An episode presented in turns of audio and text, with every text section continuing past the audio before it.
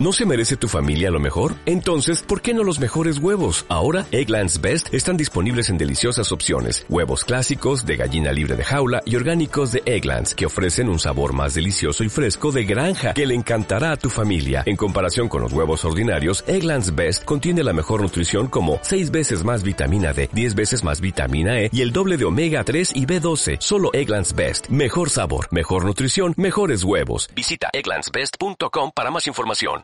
Son las 8 de la mañana en Canarias. Caja 7 te ofrece los titulares del día.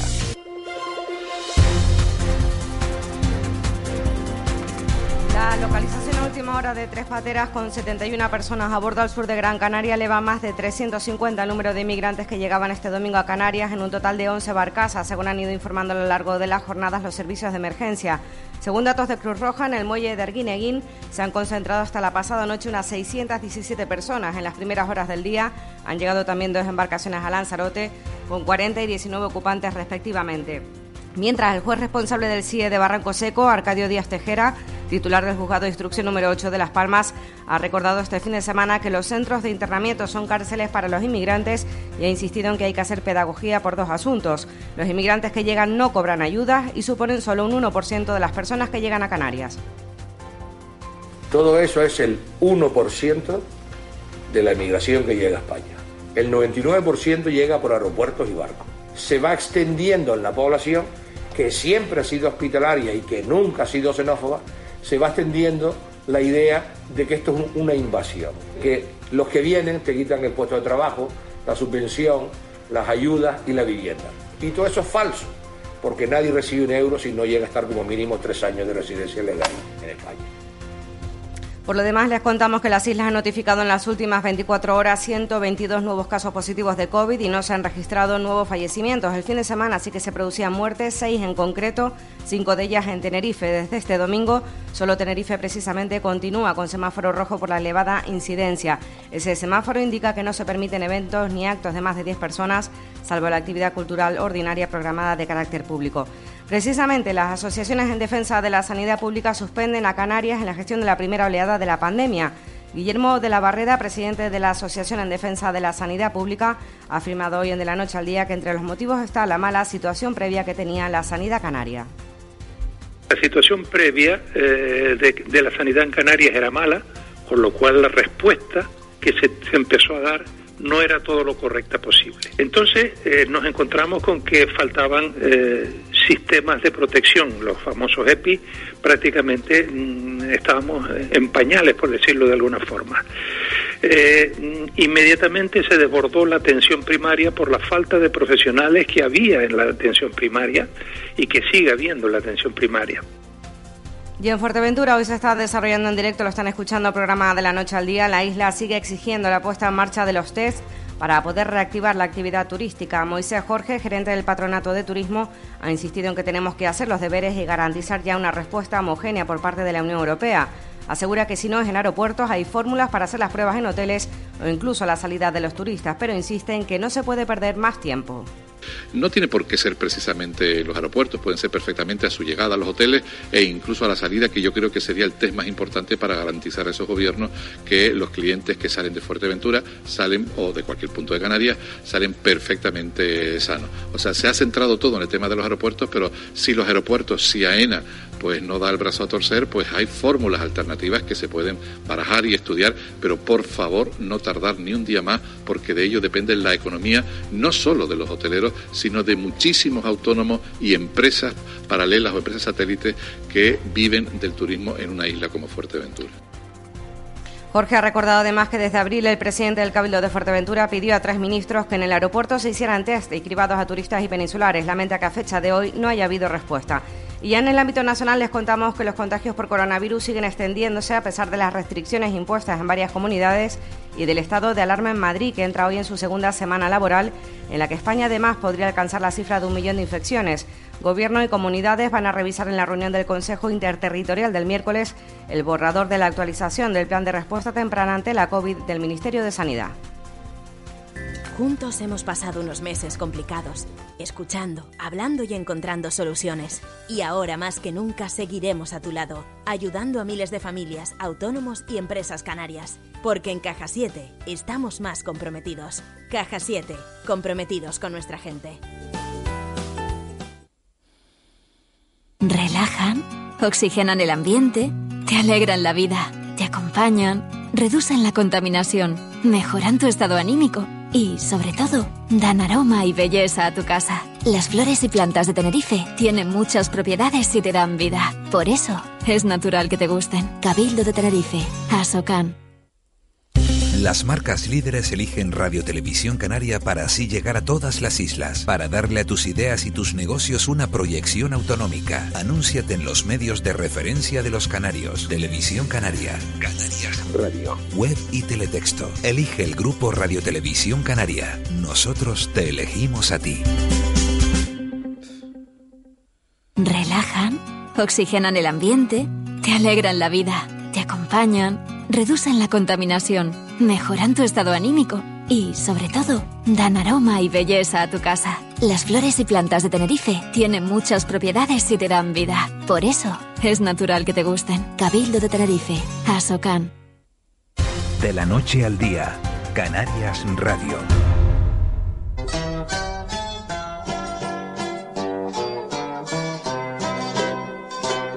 8 y 5 de la mañana de este lunes 19 de octubre y nos hemos venido a Fuerteventura, estamos haciendo el programa desde el Salón de Plenos de- del Cabildo Insular, lo cual es, es un lujazo, pero nos hemos venido con unidad móvil incluida a, a Fuerteventura. Marlene Meneses, ¿dónde está? Muy buenos días, pues estoy en Tetir, muy cerquita, muy cerquita donde te encuentras tú en Puerto del Rosario, pues yo estoy casi al lado, Y- y- a unos 15 minutitos en coche. ¿Y a qué te has ido a Tetir? Pues hemos venido a Tetir a conocer la quesería de Tetir, porque esto de hablar de quesos apenas fue llegar aquí, Miguel Ángel, ver las cabritas y ver es- y oler ese olor a, a- a queso desde primera hora, las máquinas trabajando. Y María Jesús, incansable, desde hace tres- 30 años, María Jesús Rodríguez de Vera, preparando sus quesos. Buenos días, María Jesús. Buenos días, Marlene. Enhorabuena por el trabajo que realizan, porque María Jesús ha sabido eh, eh, aprovechar todo lo que tiene que ver con la leche de cabra, porque haces quesos. ¿Qué más haces? Pues hacemos el queso, las puipanitas, hacemos majobrote, hacemos un licor de leche de cabra y después hacemos con, aprovechamos y hacemos requesón con el suero y el requesón después, el derivado, pues hacer cremas de, pues cremas de requesón con, con tuno, con, con ajo y perejil. Ella dice las puipanitas. Las puipanitas son las famosas gominolas de leche de cabra, ¿no? Eh, sí, son las pastillas de goma de toda la vida. ¿Cómo se te ocurrió hacer eso? Por ejemplo, gominolas de, de- de leche de cabra, eh, utilizar el higo tuno que tanto se lleva ahora, que es ese chiquitito rojo que tantos eh, cocineros, del, de, sobre todo de España y de aquí de Canarias, están aprovechando como una delicia gourmet para elaborar este tipo de productos. La verdad es que es un poquillo complicado cogerlo, picarte, y- pero sí eh, le da mucho color. a- y yo creo que los mismos chefs de cocina, al darle el color ese tan bonito que tiene a los platos, les ayuda un montón. ¿Y las gominolas qué tal? Pues dulcita. que un, un dulce nada amarga, ¿eh? Nada amarga, nada. Pero ¿cómo se te ocurrió gominolas de dulce de leche de, de leche de cabra? Eh, soy golosa. Entonces, un día inventando ahí, digo, voy a poder, si se hacen con agua o con leche, tienen que salir también. Y empecé a hacer pruebas, hombre, las primeras me quedaban, tienes que coger el, el, toque de, la leche es más densa que, que el agua, y al no tener nada de conservantes ni nada de eso, pues saben mucho mejor. Miguel Ángel, te escucha María Jesús si quieres preguntarle cualquier cosa y nosotros tenemos aquí las cabritas justo al lado de nosotros. Vamos a colgar además un vídeo en las redes porque nos dan los buenos días, son súper cordiales y ella está trabajando además desde primera hora de la mañana, muy tempranito para prepararlo todo. No, yo lo que digo es que ¿dónde, dónde está el secreto para... Yo, por ejemplo, he aprendido a cocinar en el confinamiento. ¿Me puedo iniciar en esto de los quesos artesanos o es muy difícil?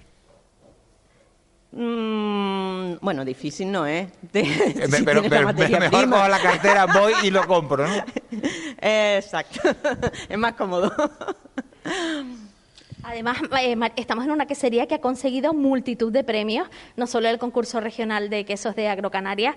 Eh, ustedes además son conocidos no solo aquí en Canarias, sino también en la península, afortunadamente. Sí, en la península tenemos un distribuidor en Barcelona que hace todas las tiendas Grumet de, casi toda España, en Madrid, Bilbao, Andalucía. Tiene, hay quesos en las tiendas Grumet. Vamos, que Tetir se oye en toda España. ¿Qué te parece, Miguel Ángel? A mí me parece muy bien y lo que yo le preguntaría es, a ver, vamos a, vamos a hacer que, María Jesús nos haga un anuncio y diga por qué todo el que viene a Fuerteventura tiene que ir a Tetir a comprar queso. María Jesús, ¿qué tiene el queso de Tetir que no tenga, que no tenga ningún otro? Yo creo que casi todos los quesos de... ¿A Tetir o a Fuerteventura? Son muy buenos, son muy buenos, tenemos muy buena materia prima.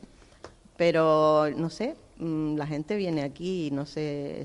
La, gente lo comprará por algo, ¿no? Dirá, dirá, mira, es que lo que tiene el queso majorero no lo tiene ningún otro. ¿Y qué es eso que tiene el queso majorero? Hay quesos en Canarias buenísimos, hay, en Guía, en Gran Canaria, hay en otros sitios, pero el de Fuerteventura es verdad que está en ese podium de, los de los mejores quesos del archipiélago. ¿Será el clima? Puede ser. Ahora se lo voy a preguntar al presidente del Cabildo que acaba de llegar y lo tengo aquí sentado. Le voy a preguntar a Blas pues Acosta. ahora le pregunto si, si es el clima, si no es el clima, que... La verdad es que hemos tenido, después del confinamiento, muchos turistas em, de aquí, de, de, las islas, de la península, y han pasado todos, mm, o la gran mayoría por aquí, porque yo tenía acumulado 3.000 kilos de queso durante el confinamiento y me quedarán pues 50. Bueno, pues y la verdad es que yo me alegro un montón por todos los clientes que han venido y que me han hecho un favor a mí porque las cabras comen todos los días y ha sido, vamos, mm, emocionante saber que llegan aquí a la isla y que buscan en internet queserías y que, que dan aquí, que llegan aquí. No sé exactamente por qué, pero la calidad creo yo que sea, ¿no? Pues mira, eso, las cabras solo hay que verlas porque están muy bien cuidadas, así que solo hay que verlas y es la materia prima, desde luego, Miguel Ángel. Pues María Jesús Rodríguez, de Vera, muchísimas gracias de la que sería de, de, Gracias por habernos contado un poquito más de, de, cómo se hacen esos quesos. Gracias por haber estado en De la Noche al Día para toda Canarias y que bueno, y que se anime todo el que venga a Fuerteventura a ir a Tetir o a ir a cualquier otra quesería que seguro que se va a encontrar. quesería de Fuerteventura. Pero que, pero que apueste por lo nuestro, que apueste por los quesos artesanos. Exactamente, que apueste por Muchas gracias, Mara Jesús. Me quedo con ese titular. Tenía 3.000 kilos de queso y me quedan sí. 50. ¿Qué? Bueno, felicidades, María Jesús. Muchas gracias. Buen día. Igualmente. El desayuno.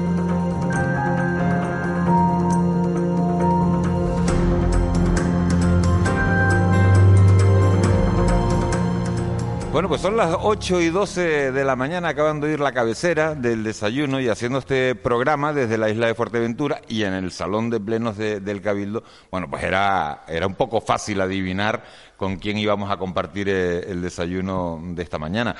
Blas Acosta es el presidente de la Corporación Insular, del Cabildo Insular de Fuerteventura, desde julio de 2019, después de alcanzar un acuerdo de gobierno entre PSOE, Nueva Canarias y Podemos y presentarle una moción de censura a la nacionalista Lola García, siguiendo los pasos del pacto suscrito a nivel regional, del pacto de, las flores. Señora Acosta, muy buenos días y lo primero, gracias por acogernos eh, eh, en la Casa de Todos los Majoreros. Muy buenos días a ustedes, muy bienvenidos.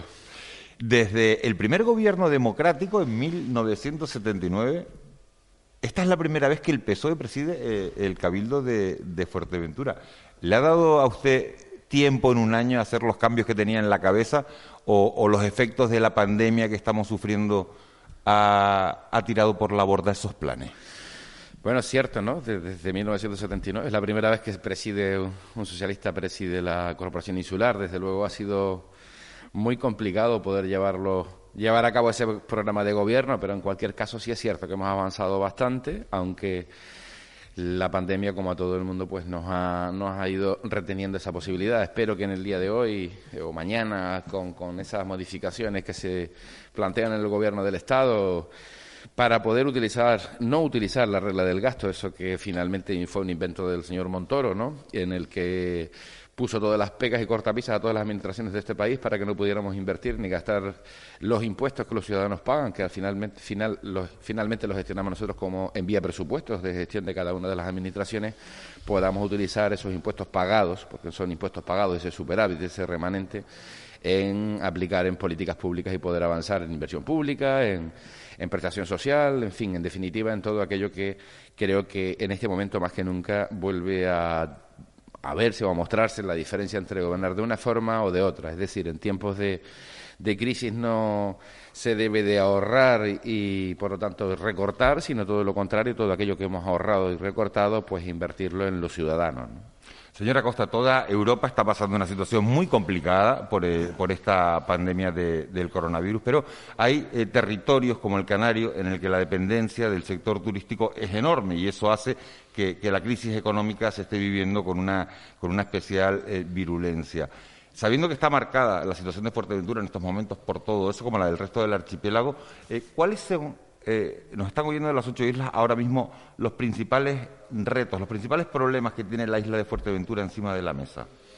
Yo creo que como todas las islas en Canarias, pero fundamentalmente el principal problema de Canarias es que de la dependencia de la industria turística y en el caso de Fuerteventura el 60% de nuestra riqueza la genera el sector turístico de forma directa, por lo tanto estamos hablando de que aproximadamente sobre el 85-87% el empleo y la empleabilidad. Es verdad que con bueno pues con esa mecánica o ayuda sobre los ERTE sobre la actividad económica ha permitido que al menos se pueda tener la prestación eh, salarial por no por no tener esa actividad. En cualquier caso, lo que sí se tiene que hacer en Canarias es quitarnos el complejo de tener la necesidad de que se nos venga o se nos recomiende desde Europa o desde el gobierno central medidas que nos puedan permitir a nosotros avanzar en tener, por lo menos desde el punto de vista del, testeo sanitario, que se puedan sentir los visitantes que aquellos que quieran venir, porque no es algo que, vaya a ocurrir de forma inmediata, desde el punto de vista sanitario más seguro en, en nuestro territorio que, que en sus países de origen. ¿no?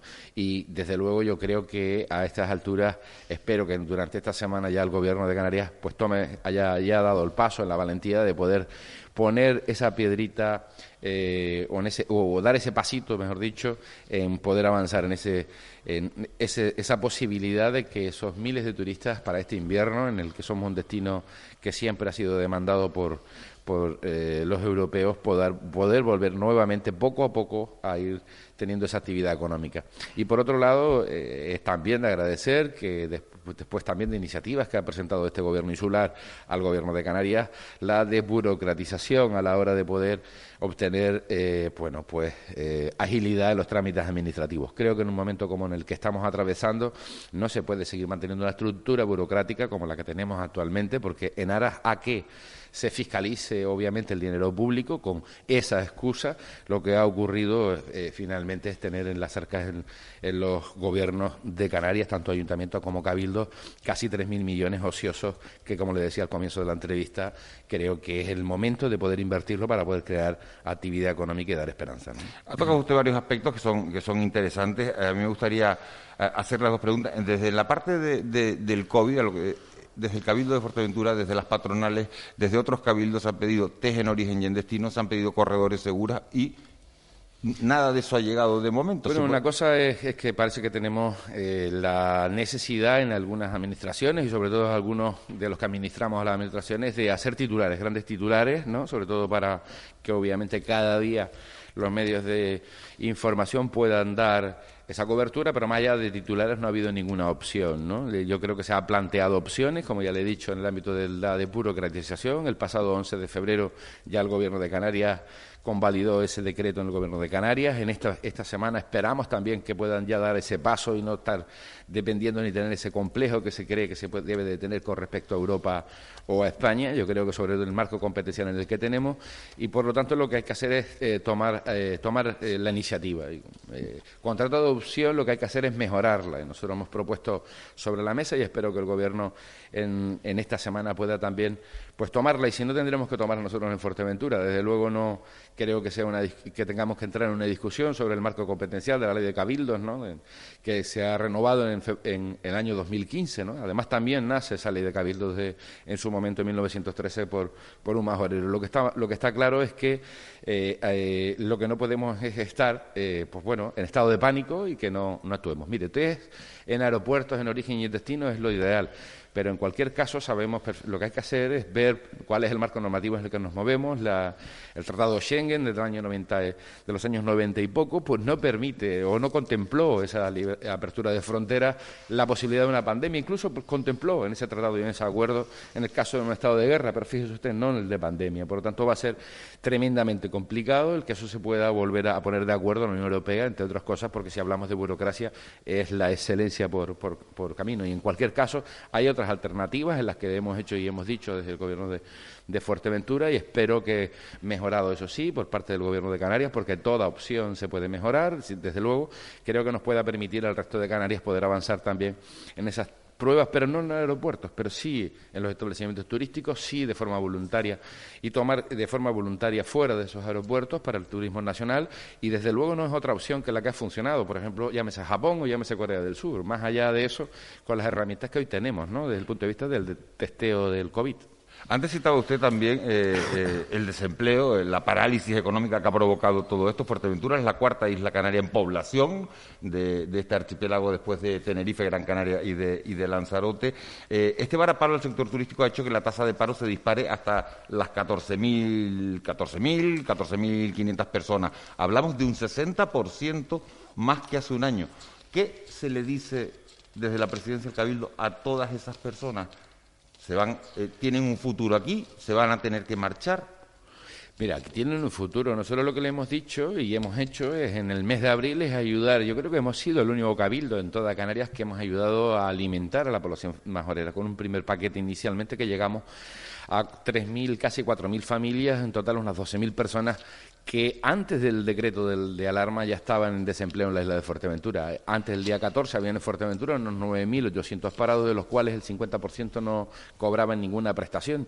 Y eso fue lo que se ha hecho. A partir de ahí, lo que estamos proponiendo sobre la mesa es posibilidades o medidas económicas, económicas que nos permitan volver a eh, obtener esa viabilidad desde el punto de vista de, turístico. De hecho, en este mes de octubre, aún todavía con las restricciones de estos países en los que solicitan cuarentena si vienen a, si vienen a ciertos territorios internacionales, pero concretamente en el nuestro, si vienen lo que hay que ofrecer es esa posibilidad contra el coste de esas pruebas que se, que se exigen de PCR al retorno a sus países, que francamente son, eh, pues está yo creo que rozando la usura por parte de los laboratorios a la hora de cobrar el coste de esas pruebas. Hay que recordarle que nosotros, por gestión de este cabildo y del equipo asesor de este presidente, en su momento pudimos conseguir la eh, PCR para el gobierno de Canarias cuando no tenía ni el Estado español. Y fíjese, a un coste del reactivo de 2,50 euros, me parece absolutamente un desproporción, una, una desproporción los costes que se están haciendo o, realizando eh, a los ciudadanos por, por, las pruebas PCR entre 140 y 160 euros. Por tanto, yo creo que debemos hablar claro ya con respecto a esto y debe de intervenir el Gobierno de Canarias el coste de este tipo de pruebas. Este, este pasado fin de semana el viceconsejero de Cultura del Gobierno de Canarias, Juan Márquez, ha dicho que se cierra el proyecto de, Chillida eh, en Tindaya, que queda, que queda liquidado 25 años después, con Chillida fallecido desde el año 2002 y de, y de múltiples intentos. Eh, ha venido eh, Juan Márquez y ha dicho que fin de la historia, que, que se acaba. ¿Esa es una buena o una mala noticia, presidente, para para la isla de Fuerteventura. Yo no sé qué tiene esta tierra que todo el mundo tiene, se cree en la obligación de opinar sobre ella, poner cortapisas sobre Fuerteventura sin preguntar a los majoreros. No sé qué tiene esta tierra. Honestamente no entiendo ese tipo de declaraciones. Pero si ya vamos a los tecnicismos, vamos a lo que realmente corresponde a Tinday. ¿A tal caso ha escuchado alguna vez cuál es la opción de los majoreros sobre esa obra? ¿La ha escuchado alguna vez? ¿Se ha pedido dinero público en, algún momento para que se pague esa obra? ¿Dinero del resto de los canarios? o no se ha impedido por parte de socialistas, y debo recordar aquí a doña Francisca Luengo, Paquita Luengo, no siendo eh, consejera del Gobierno de Canarias, que es la que le da el informe al señor Rivero y es el que impide que su eh, vicepresidente indemnice con 103 millones a Vitini. Parece que es que no quieren entender cuál es la, posición de aquellos que sí estamos por una labor, de, eh, por una obra de estas características es que da la sensación que si César Manrique fuera coetáneo nuestro hoy, estaría, pues bueno, pues probablemente en la cárcel acusado de delito ambiental. En cualquier caso, yo no sé qué es lo que, como vuelvo y le reitero, es decir, yo creo que lo más democrático y la democracia lo que implica es consultar a los demás, pero si vamos a cuestiones técnicas, le voy a recordar lo siguiente. Miren, en el año 1957 se declara bien intercultural todo lo que es la montaña de, de Tindaya. El año 1957, sabemos quién gobernaba en este país. En enero de este año se solicita la nulidad y caducidad de todos esos expedientes, incluso el de Fuerteventura. Pero, sin embargo, la señora Pereira no lo caduca. Y le hemos pedido por escrito que nos diga por qué no ha cumplido con el procedimiento administrativo. Y ojo, cuando no se cumple un procedimiento administrativo por un funcionario público, ¿no? Lo que significa y cómo se tipifica. Y no solo eso, sino además inician sin caducar ese, inician una nueva declaración de bien de interés cultural, donde en un espacio natural, debo recordarle que se lea la ley de cabildo, la competencia en los espacios naturales la tienen los cabildos. Por lo tanto, un poquito de, de respeto. Pero usted no ha hablado con Juan Márquez. No, no, yo no he hablado con Juan Márquez. Yo solo he leído Juan Márquez este domingo en el Canarias 7 y entiendo y vuelvo a decir. A ver, el, viceconsejero de Cultura del Gobierno de Canarias viene, a, viene, a, Fuerteventura a presentar la Casa de los Coroneles.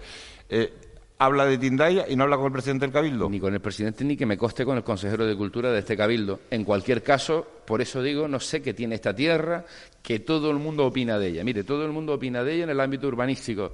Todas las atrocidades que se han hecho urbanísticamente en las islas más pobladas quieren no que no se desarrolle la isla de Fuerteventura, pero oiga, es que aquí no se ha aprobado absolutamente nada que no hayan dado ustedes el visto bueno. En el ámbito de costa, todo el mundo quiere que el nivel del, mar, cuando crezcan, que Fuerteventura no la afecte. En el ámbito de cualquier eh, instancia, o bien estatal, o bien eh, regional, o, en el ámbito de migración, absolutamente todo el mundo opina, ¿no? Y en el caso de migración, más todavía, vienen, nos echan la bronca, tal cual niño malcriado cuando le cogen haciendo una, una perrería y te marchas y ahí me voy. lo, que, lo que está claro es que yo creo que ya somos mayores de edad, se lo hemos demostrado a más de uno en esta tierra, costará más tiempo porque habrá que esperar que la democracia vuelva, vuelva nuevamente a, elegir nuevos regidores, costará más tiempo y lo volveremos a conseguir. Lo que, lo que sí que nos preocupa a nosotros, los más oreros, es que siempre nos estamos tardando más tiempo en conseguir lo que la razón siempre nos acabará dando, que no es más que la lucha por, conseguir derechos que en otros sitios son absolutamente eh, concedidos, pero en esta tierra parece que tenemos la necesidad de recibir el consejo de otros, aunque ya hemos cumplido la mayoría de edad. Mi madre, presidente, ¿con qué fuerza eh, se levanta se levanta usted, Juanma Betancourt? Eh, buenos días, presidente. Bueno, como aquí todo el mundo opina, ¿cuál es su opinión sobre el proyecto de Tindaya? ¿Se debe acometer, sí o no?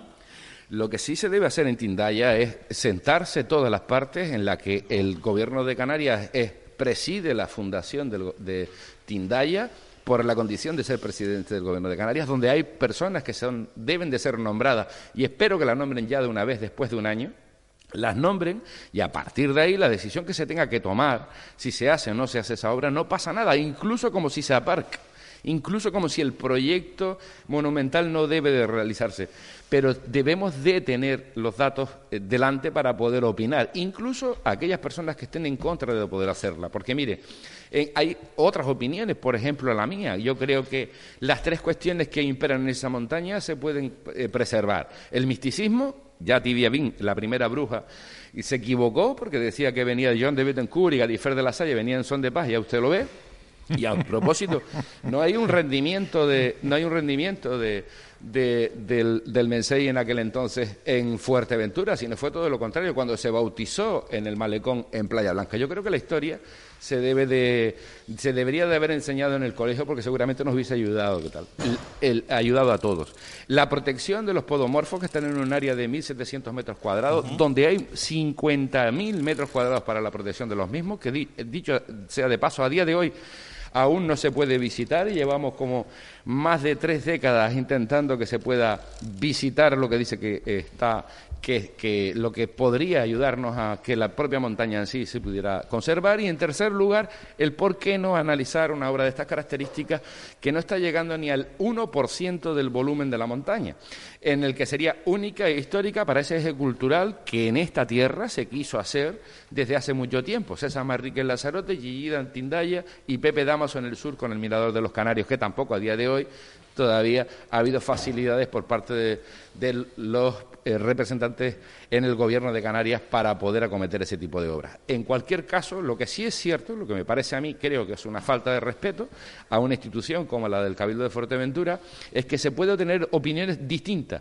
pero creo que desde el diálogo, si la conclusión es finalmente que se deben de aparcar ciertos proyectos o propuestas, pues así se hará, pero no desde el, consejo o la sugerencia en una entrevista dominical en un periódico.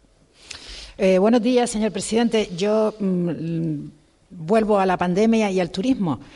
Y quería hablarle sobre eh, la información que se da sobre la situación de Canarias y si es necesario, eh, a su juicio, el distinguirnos más y mejor como territorio aislado, como territorio independiente del continente, y si esta distinción podría llevarse al hecho insular o sea, el hecho de que una isla como puede ser Fuerteventura pueda estar en mejor situación o en una situación óptima respecto a otras que no estén tan, tan bien. Gracias. Yo lo único que pienso es que lo primero que hay que ver es la situación de pandemia global en la que, en la que estamos inmersos y ver a nuestros países que son emisores de turistas como Francia o Alemania, etcétera, en la situación en la que se encuentra. Eh, por lo tanto, lo primero que, es que hay que entender es que estamos en una situación muy, muy complicada, independientemente de que nuestra necesidad, ganas y esfuerzo lo pongamos en que podamos tener cuanto antes esos turistas en, en nuestro territorio es eh, francamente difícil. A partir de ahí, lo que hay que hacer son proponer, hacer propuestas o poner sobre la mesa opciones que permitan que aquellas personas no, que no estén contagiadas, obviamente, que van a tomar y puedan tomar esas vacaciones, puedan venir con garantías sanitarias a este territorio. Claro que hay que hacerlo y desde ese punto de vista no deberíamos de diferenciarnos exclusivamente una isla con la otra. Cada una de las Islas Canarias tiene lo que tiene, como bien se sabe, pero desde luego yo creo que aquí la unidad es, nuestra fortaleza. En cualquier caso, creo que más allá de grandes campañas de publicidad basados precisamente en esos programas denominados de Fortaleza de Canarias, se sabe y se conoce por nuestros eh, cientos de miles de turistas y visitantes que tenemos unas condiciones especiales para poder utilizar el turismo, pero si nos, si nos estamos solo consumiendo desde el punto de vista endogámico nuestra publicidad sin aportar o decir opciones o buscar que el enemigo está fuera, sin que pongamos nosotros sobre la mesa opciones como la que se ha puesto por parte de este Cabildo hacia el Gobierno de Canarias y que se tomen decisiones en ese sentido para que podamos tener cuanto antes, desde el punto de vista de testeo sanitario, unas condiciones distintas que no afecten a la uniformidad del tratamiento de la pandemia, eh, yo creo que eso nos podría ayudar. Es cierto, y últimamente también creo que deberíamos de hacerlo así, que los datos que se, que se manejan a la hora de poder colocarnos en semáforos rojos o incluso sobre esta pandemia, creo que se están, francamente, eh, no se están exponiendo de la forma adecuada. Es decir, 50 personas por 100.000, pues significará que 99.400 o 950 estarán, eh, estarán bien. Por lo tanto, lo que hay que hacer es testarlo y utilizar lo que están haciendo otros países que sí han tenido éxito en el tratamiento de esta pandemia, porque estamos todos de acuerdo, o creo que estaríamos todos de acuerdo, que esto va para muy largo. Y por lo tanto yo creo que se, eh, perderíamos mucho el tiempo si no eh, somos conscientes a la hora de poder dar este tipo de información. Blindar aquellas, eh, aquellas grupos o grupos que son más sensibles ante este tipo de enfermedad, como en este caso nuestros mayores, etcétera, blindarlos, tener protocolos muy, muy estrictos en el que podamos eh, mantener esa seguridad vital, pero desde luego también intentar cuanto antes, cuanto antes, una vez que ya la comunidad científica ha avanzado y avanza y que tenemos un conocimiento totalmente distinto al que teníamos en la primera etapa, en el que podamos ir avanzando, una normalidad dentro de esta dificultad. Hablando, eh, estábamos hablando antes de, migraciones. Las costas de Fuerteventura están solo a 97 kilómetros de, la costa africana. Canarias está sufriendo en este 2020 la mayor oleada migratoria que se recuerda desde, desde 2006. Usted ha sido muy crítico con el gobierno de España y le ha llegado a decir al ministro, a, José Luis Escribá, eh, que si la situación le supera, que se vaya y que, y que, deje, y que deje paso a otro. ¿Qué es lo que está fallando y por qué no se toma medidas, señora Costa? No lo sé, se lo comentaba hace un instante, creo que venir a este mismo salón de pleno donde está usted y parece que cual niño malcriado cuando no, ha hecho los deberes y le, y le, reprende, el profesor llama a su, a su padre y le dice, viene a bronca en Tenerife, a bronca en Gran Canaria, a bronca en Fuerteventura y, y te marchas y cuál es el problema de los 400 que han llegado este fin de semana, ¿qué solución se le ha seguido dando? Ninguna, es decir, tengo esta opción, si os gusta, dirá él, pues la compras y si no te gusta, pues también. Pero ¿cuál es la opción? Finalmente lo que se ha visto este fin de semana también escrito es que parece que, que es lo que se no hay ninguna política clara, por lo menos al menos yo como presidente de una institución en la que ya venía avisando un mes antes venía avisando, criticando cabildos sin discriminar, criticando ayuntamientos, cuando los ayuntamientos y los cabildos, en mayor o menor medida de nuestras posibilidades, hemos venido ayudando, precisamente desde hace un año que comenzaron a venir en masa eh, la migración a, Canarias y, y, sobre todo desde marzo, cuando han cerrado y bloqueado las fronteras tanto en el Mediterráneo eh, peninsular con el Mediterráneo, eh, como en el Mediterráneo con, el resto de países europeos como Italia. Por lo tanto, ¿cuál es la solución? La solución es muy compleja, desde luego que lo es, pero no deja de ser la misma que se aplicó en su momento cuando se paró la del 2006.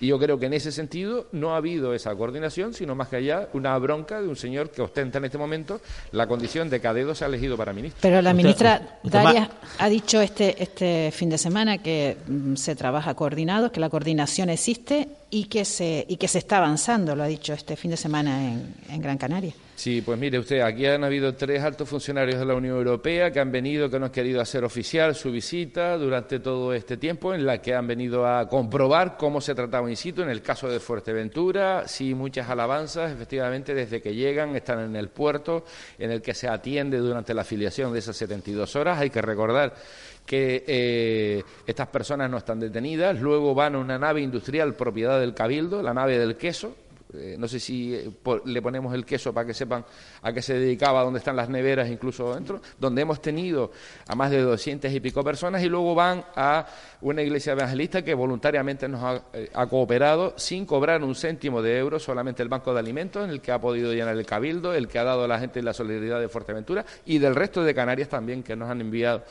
alimentos a esa zona. Y luego, una vez que están pasan a otra ONG que sí que cobra 48 euros diarios por adulto y que sí que cobra sí 120 euros diarios por, niño. Es más, ¿cuánto ha costado o los establecimientos turísticos hoteleros que llevamos durante estos dos meses para albergar y dar una situación habitacional no solo a la migración, no solo a la migración, que es lo que se le ha dicho al ministro, no solo a la migración, sino a las cientos de personas y familias en Fuerteventura que no tienen, que se la han desahuciado y que no tienen lugar habitacional donde ocuparla. Esa no es la cuestión. La cuestión es que hay que tener mucho cuidado porque parece que si no utilizas un lenguaje que, que sea cool, que sea el que se lleva, te tratan o te tallan de racista. Eso es todo lo contrario. Nosotros, como Cabildo de Fuerteventura, hemos sido el único que hemos ofrecido y lo seguimos ofreciendo hoy, utilizar nuestros impuestos, si nos dan cobertura legal, para hacer esas instalaciones que nos permitan no solo a los que vienen, sino también a los que le están pasando eh, eh, mal en la isla de Fuerteventura. Por lo tanto, yo creo que, más allá, digo, yo creo que es fácil, ¿no? Esos titulares de fin de semana o titulares de eh, entrevistas en algún... ¿Cuál es la coordinación que existe? ¿Cuál es? ¿El desplante del presidente de Canarias hace un mes? El nuevo desplante dos semanas más tarde, el venir avisando cinco horas antes cuando te subes un avión al gobierno de Canarias.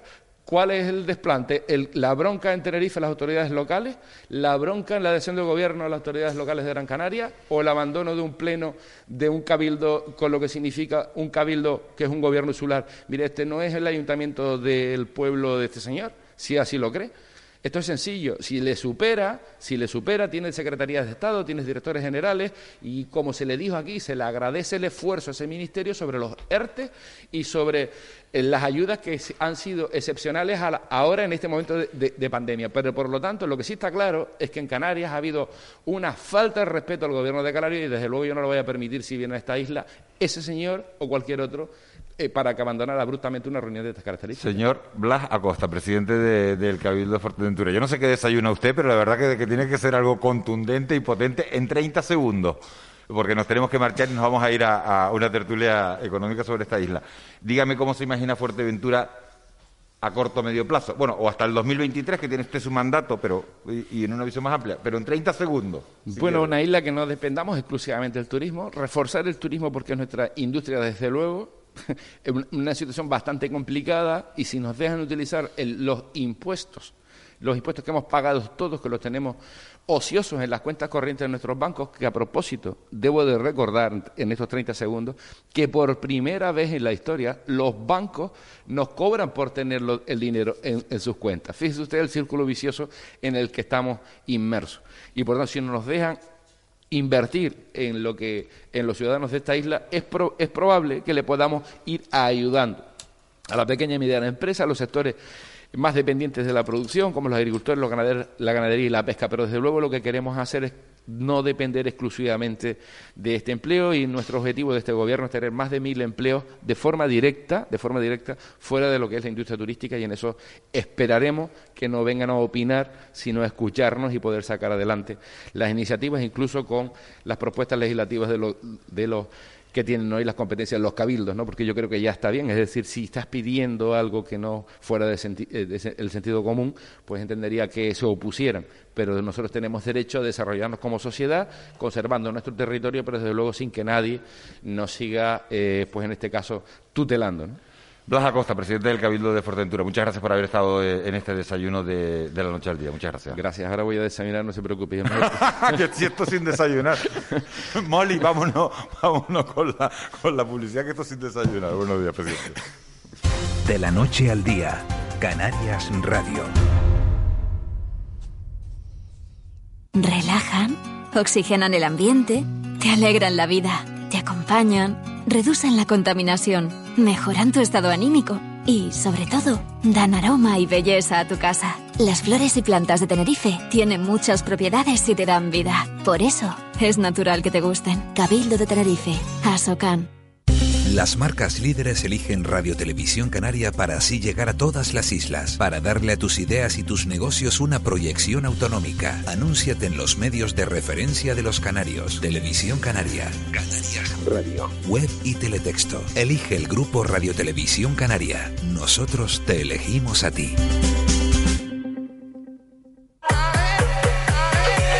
Este miércoles, desde las cinco y media de la tarde, todo goles radio. Desde el Toralín, Sociedad Deportiva Ponferradina, Club Deportivo Tenerife. Todo con Joaquín González y los comentarios de David Amaral y José Barroso. Todo goles radio. Recuerda, este miércoles, desde las cinco y media de la tarde, todo goles radio. Ponferradina, Tenerife. Canarias Radio. Todo goles radio con Juanjo Toledo. El deporte líder del fin de semana y también de los miércoles. Síguenos en las redes sociales. Somos Todo Goles Radio. Canarias Radio. Contamos la vida.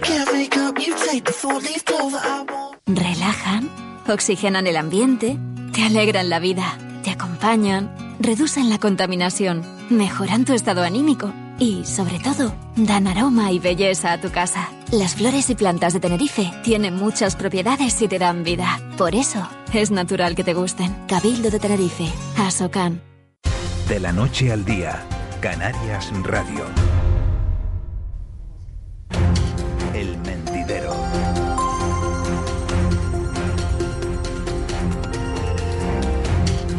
8 y 41 minutos de la mañana seguimos aquí en De la Noche al Día haciendo este programa especial desde el Cabildo Insular de Fuerteventura, ya amanecido en todo el archipiélago. Y hoy nuestra tertulia la hemos reconvertido, nuestro tiempo de, tertulia, de mentidero, eh, no es con periodistas, sino es con tres personas que tienen mucho que ver con la economía de la isla de Fuerteventura. Vamos a saludar a la consejera de Medio Ambiente de y Economía Circular, a Marlene Figueroa. Hola, buenos días. Buenos días, consejera. Nos acompaña también la propietaria de un comercio de morrojable, que me han dicho que es incombustible, que también casi que desayuna tan fuerte como, como el presidente de, la corporación. Flores y Decoración, Ana Albán. Buenos días, Ana. Buenos días. Y también nos acompaña eh, un director de hotel. El sector turístico está, está pasando un una situación muy delicada, como toda la economía de, las islas. Eh, Javier Buch, muy buenos días. Hola, buenos días. Director del Origo Mare, del Hotel Origo Mare. Sí me gustaría eh, que entre los tres eh, hiciéramos, hicieran una radiografía. Empezamos por Javier, tal vez por el sector hotelero, de cómo está la situación en estos momentos en la isla de Fuerteventura. Bueno, la situación es conocida ya casi por todo el mundo, es, es, muy, muy delicada, muy complicada. Los establecimientos hoteleros al menos los que hemos abierto para este verano, pues empezamos eh, con eh, unas previsiones que eh, de alargar el verano, de si iba a alargar en octubre y bueno, había muchas muchas noticias que favorecían el tener que abrir y bueno, al final nos hemos quedado todos como a medio gas. el mercado británico se retiró, empezó, arrancó, pero casi casi desde el principio pues dejaron de volar y, bueno, pues eh, los que hemos abierto pues nos hemos quedado a medio gas todos. Eh. Con una ocupación, Javier, de eh, media de un 20%, un 30%. Sí, bueno, en verano quizás en julio agosto ha sido un pelín superior. Hemos estado en torno, en, en mi caso, 45-50% de ocupación. nos ha salvado, la verdad, el mercado local. Hay que decir que, que el, el mercado interno, el cliente interno nos ha apoyado mucho y ha reaccionado muy bien y nos ha ayudado realmente pues a a, no tener los números tan negativos como, como, podía haber sido si no llegan a, viajar. Pero realmente, eh, claro, la situación actual ahora mismo, en octubre, que tendríamos que estar todos pues, al 85-90% de ocupación, la realidad son ocupaciones del 15-20%. Hay de todo, a lo mejor alguno tendrá un repunte de 30%, pero las ocupaciones que tenemos ahora es para tener hoteles cerrados. Estamos arriesgando, estamos invirtiendo en intentar tener la llama encendida para poder eh, encender el fuego lo antes posible cuando se reactive eh, el turismo, pero claro, nadie sabe cuándo va a ocurrir eso realmente. Vamos, vamos tirando la pelota para adelante semana a semana, intentando pues eh, mirar con las noticias con los mejores ojos que se pueden, pero la realidad es lo que nos encontramos cada mañana. Ana tiene una floristería en, en Morrojable, ha hecho esta mañana 100 kilómetros para estar eh, en esta tertulia de radio, para que, para que oigan la situación en, toda Canarias. Ana, yo te agradezco de verdad que, hayas hecho ese, esfuerzo para estar aquí esta mañana. Eh, ¿Cómo está la situación económica y cómo eh, se nota? ¿Vive una floristería? ¿Puede vivir? Javier hablaba de, del apoyo del visitante local que se está quedando, que está viajando, pero ¿alguien que tiene una floristería puede vivir de la gente local? Es tremendo. La verdad que lo que estamos pasando los pequeños, sobre todo, es, tremendo, porque claro, nos afecta a todos, a los grandes y a los pequeños más, porque nosotros, eh, mm, tal y como va la economía, también vivimos un poco más al día, ¿verdad? Y claro, sin ayudas, pagando a este mes vienen trimestrales, tenemos todos los impuestos del mundo, o sea, parece que se ha parado todo, pero menos lo que tenemos que pagar y no llegamos, muchos no llegan. Ayer tuvimos una pequeña manifestación en Morro de uno de nuestros compañeros que tuvo que cerrar el local, tiene que cerrar y aparte de que tienes que cerrar es que te quedas con unas deudas y no hay nadie Claro, porque Ana, uno se imagina que cuando no viene un turista no va solo al hotel, pero claro, claro pero hay un montón de negocios que viven vinculados al sector turístico. En el caso de las floristerías, por ejemplo, ¿cómo es esa dependencia? ¿Cómo es esa relación? Bueno, a ver, eh, nosotros con, el sistema, eh, con los hosteleros, trabajamos, por ejemplo, conjuntamente, ¿no? Sin, turistas, de hecho, la isla eh, prácticamente es que vivimos del turismo. la gente local, bueno, mucha de la gente que, que, vive aquí trabaja en hoteles, entonces si no tiene economía no gasta. Entonces todo se ve mermado, todo. Consejera, eh, Marlene Figueroa, eh, consejera de Medio Ambiente del, Cabildo Insular de, Fuerteventura. Eh, ¿Qué proyectos hay encima de la mesa y cómo está afectando toda esta situación también a una gestión pública, a una gestión política? pues indudablemente está afectando igual que, que al resto, ¿no? Yo creo que no podemos obviar que la dependencia del turismo en la isla de Fuerteventura es del 95%, por lo tanto, la situación sanitaria actual, porque a veces da la impresión de que es una nube económica la que tenemos sobre la cabeza, pero es una nube de una pandemia sanitaria mundial y que indudablemente Fuerteventura no iba a quedar alejada de esta cuestión. Es verdad que esa dependencia en un modelo productivo implantado por todas las administraciones públicas desde los últimos 30 años probablemente está generando ese daño al sector comercial, restauración, hostelería y también en el ámbito de eh, invertir dineros públicos en proyectos ambientales. Yo creo que esta situación no la podemos prever a largo plazo, tal y como decía el director eh, que está aquí hoy, porque todo va a ir viniendo vinculado a el ámbito sanitario y por lo tanto dependemos del exterior y no solamente de la gestión eh, interna. Ahora bien, yo creo que esto hay que convertirlo en oportunidades y me parece que se puede convertir todo esto en oportunidades. ¿Cómo? Yo creo que la economía circular, un modelo de economía circular, un modelo de incorporar ese turismo, eh, el modelo turístico sostenible es la oportunidad de Fuerteventura y de Canarias.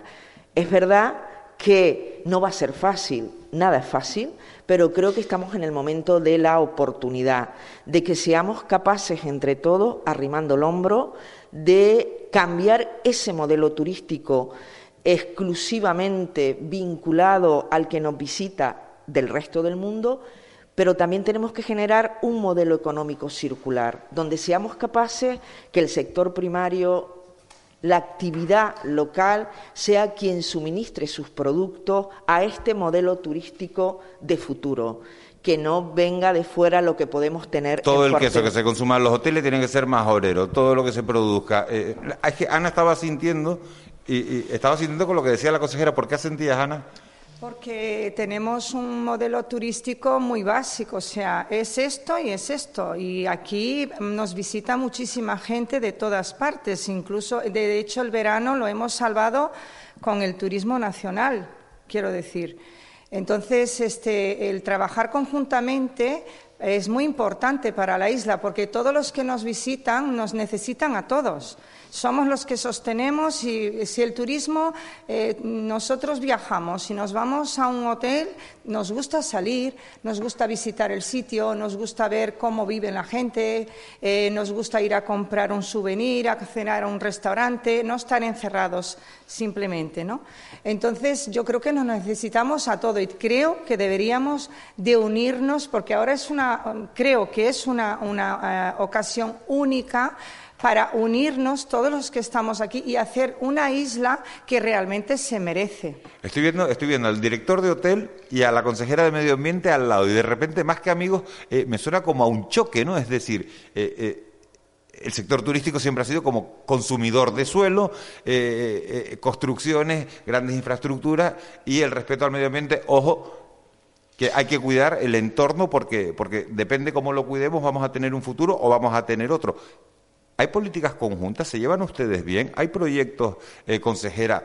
Eh, ¿Y son los hoteleros conscientes de lo que nos estamos jugando? Yo creo que se ha avanzado mucho respecto, es decir, estamos hablando de la parte urbanística, eh, que indudablemente consume suelo y ha consumido suelo. En este caso, en esta situación actual, yo creo que lo que es necesario es adaptarnos a la realidad sin mayor consumo de suelo y siendo compatible con los maravillosos espacios naturales que tiene Fuerteventura. Fuerteventura tiene un medio natural, yo creo que con valor patrimonial, cultural, tradicional. Tenemos uno de los cielos más importantes del mundo en cuanto a reserva Starlight, somos reserva de la biosfera y yo creo que hay una concienciación importante también por el sector turístico, también por el pequeño comercio. Yo creo que esta toda esta fase ha permitido que nos sintamos muy vinculados a la protección de nuestro territorio. Pero es verdad que hasta ahora no ha habido, o ha sido muy difícil cuando tú estás en la bonanza económica, sueles olvidar, no solamente en este ámbito, sino en el día a día, eh, las dificultades cuando llegan situaciones como las actuales. Y probablemente esta situación actual de la pandemia de la COVID-19 también ha colocado al sector turístico, restauración, comercial, en una posición donde nos hemos dado cuenta todos que nuestro modelo tiene que estar vinculado obligatoriamente a un modelo turístico sostenible, con un máximo respeto medioambiental, donde además tenemos que impulsar formación, formación ambiental y sostenible, para que nuestro modelo turístico sea un modelo turístico atractivo y respetuoso con el medio ambiente. A veces no es necesario tener más, sino conservar y mantener lo que tenemos.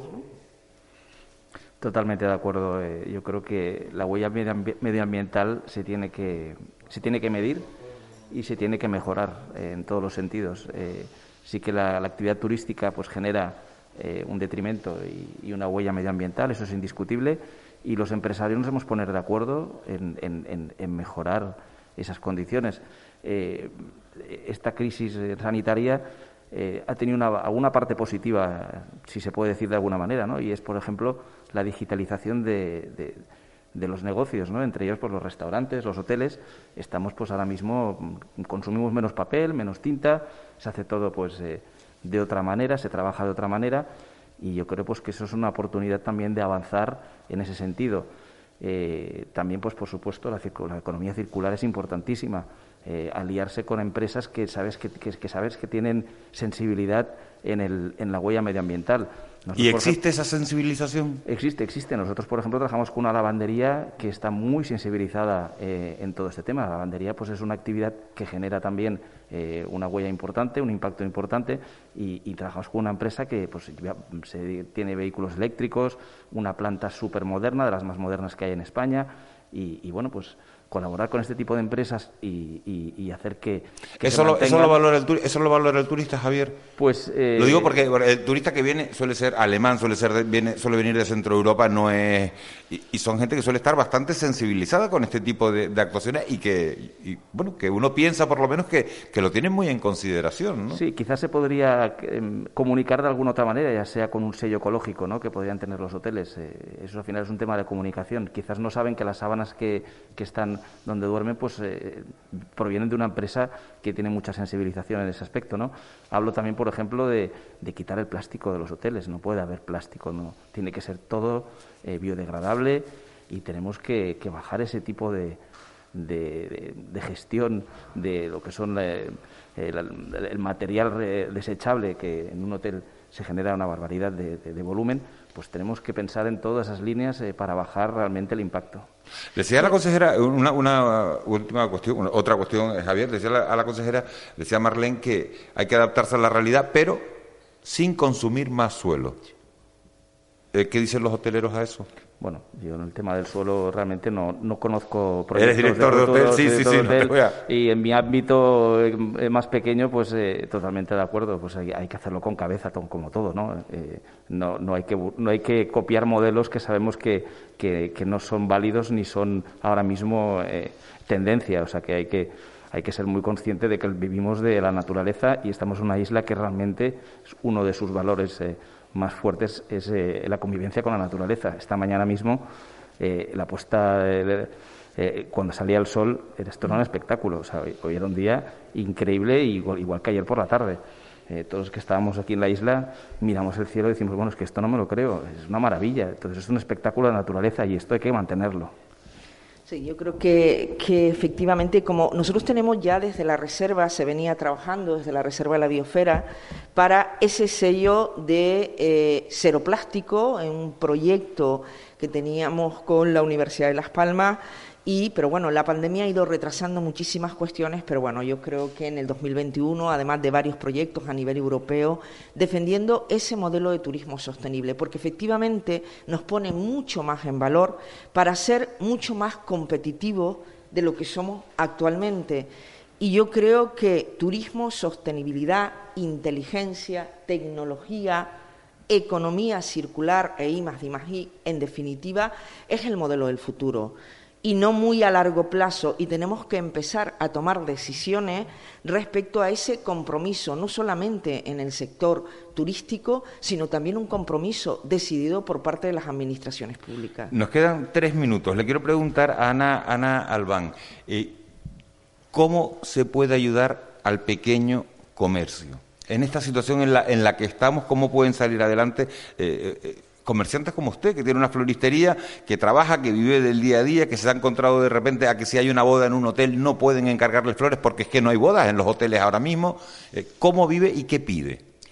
Bueno, nosotros lo que pedimos es el apoyo, el apoyo de aquí. O sea, es que muchas veces eh, vamos a comprar fuera cuando tenemos aquí profesionales buenísimos que puede sacar perfectamente todo adelante. Es verdad que los costes fuera, eh, muchas veces eh, jugamos con unos costes fuera que son mínimos, pero que muchas veces se van afuera por esos costes fuera.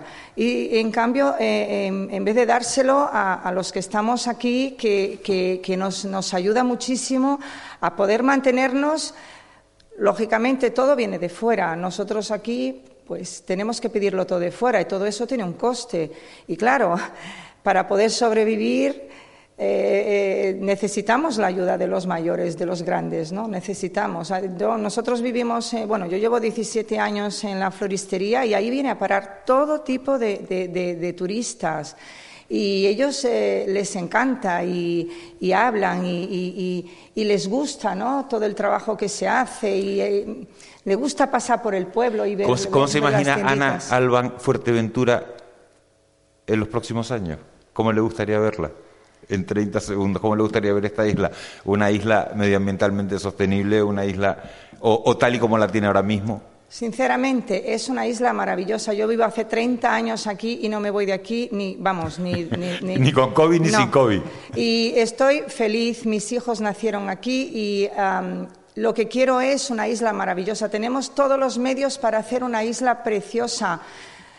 Marlene, Marlene, ¿Qué Fuerteventura se imagina en 20 segundos, si puede ser, porque nos vamos al boletín de las 9? En 20 segundos, es poco, ¿eh? Pero bueno, en 20 segundos yo creo que una, una Fuerteventura de la que estemos orgullosos todos los que vivimos aquí y también los que nos visitan. Con una apuesta por el medio ambiente, evidentemente. Javier Buc. Eh, yo he apuesto por Fuerteventura que mantenga su identidad y sus valores, eh, su originalidad, porque es una, una, una, isla única que no tiene nada que ver con las demás y afortunadamente cada uno tiene su personalidad y que mantenga esa personalidad. Javier Buc, Ana Albán, Marlene Figueroa, muchas gracias por habernos acompañado, por habernos acercado un poquito más a la realidad de, de Fuerteventura. Le dejamos con el boletín de las nueve y regresamos de inmediato. Gracias. Gracias.